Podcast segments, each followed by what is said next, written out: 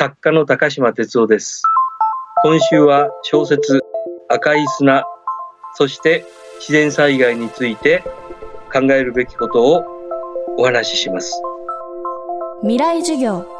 この番組は暮らしをもっと楽しく快適に川口義賢がお送りします。未来授業。今週の講師は作家高島哲夫さんです。高島さんの小説首都感染は新型コロナウイルスの世界的な感染を予言する本として今大きな注目を浴びています。そんな高島さんの最新刊が小説赤い砂です。物語の舞台は政府の圧政が続く中米の小国コルドバ。難民問題を世界に問うスケールの大きな作品で高島さんはこの作品のハリウッド映画化を目指しています。未来授業3時間目。テーマは世界に発信する。今まで出た本っていうのをやはりあの東洋の無名のこう作家が書いたものってもうほとんど売れてない。だから今回はちょっと仕掛けを作ろうと。でまずクラウドファンディング。これをやって世界に流そうっていうことを考えましてまず、英語の本、これにかかる費用、まあこれ、今回の場合はもうほとんど、まあ、自費出版っていうか、共同出版になってるんですけども、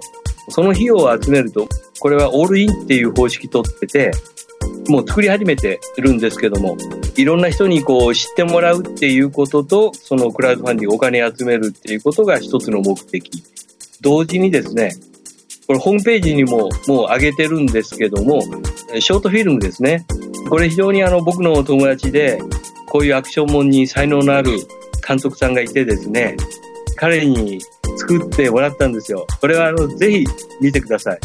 あの、かなり迫力のある、僕もすごい気に入って、もう何十回も見たんですけども。ただ、これを本当に宣伝したかったんだけれども、今そんな場合じゃないだろうっていう、そういうもう局面に入ってしまってるんで、ちょっと置いといてっていうことに、もうクラウドファンディングもちょっと延期して、で、まあできたらアメリカ出版ができた段階で、いろんなハリウッドの監督さんとかですね、一応ルートはもう確保してるんで、こう流していくっていうことにしてます。高島さんは工学部の出身。大学院の修士課程を修了した後、日本原子力研究所、現在の日本原子力研究開発機構の研究員に、その後、アメリカの大学に留学し、帰国して作家になりました。科学的なアプローチやグローバルな視点は、そんな高島さんのバックグラウンドから生まれたもの。英語での出版やハリウッド映画化もその延長線上にあります。僕は昔科学者志望だったんですね。で、アメリカに行って、まあ、あの、ちょっといろんな挫折があって、進路変えたんですけども、学者の論文っていうのはですね、はっきり言って日本語で書いても意味ないんですよ。それでやはりあの英語で書けっていうことをいろんな上司とか先生なんかに言われててですね、それがある意味頭に染みついてて、書く方に移ってもですね、できる限り英語出版したいっていうふうにずっと望んできて、今は3冊英語出版ができてます。ただ、知名度のない日本の作家がこうアメリカで出してもですね、ほとんど売れない。だから、ちょっと頑張って、ハリウッドの映画化を前提にしたもの、これをやりたいと思って、で、3年前からハリウッド関係の人と友達になって、こういろんな動きをしてきて、翻訳の方はもう進めてます。今後は、やはりあの世界とのつながりっていうのを本気で考えるんであればですね、まあ非常に辛いことなんだけども、あの日本語っていうのは一つの、まあこれはあの多分こう賛否両論になると思うんですけども、やっぱりマイナーな言語であるっていう。で、僕も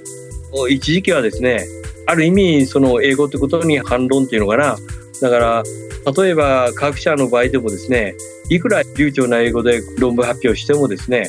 内容がつまらなかったらもうほとんどあの誰も聞いてくれないっていう。でも、拙い英語であっても、この内容がもうものすごく革新的なものであればですね、みんな必死になって聞くっていう、ま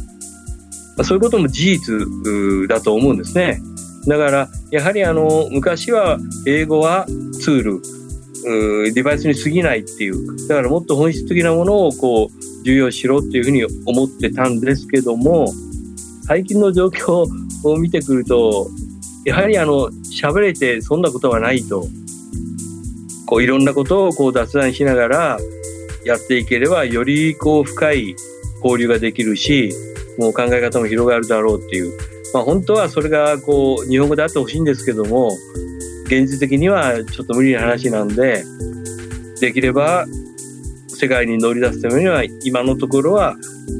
まあ、英語がこういいのかなっていう気は少しします。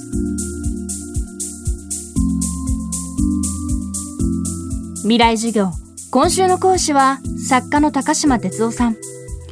今日のテーマは世界に発信するでした。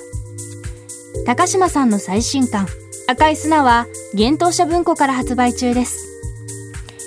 高島さんが予測する次の災害とは？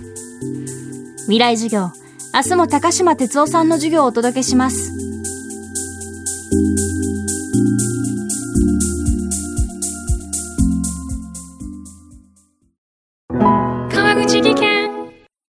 階段での転落大きな怪我につながるので怖いですよね。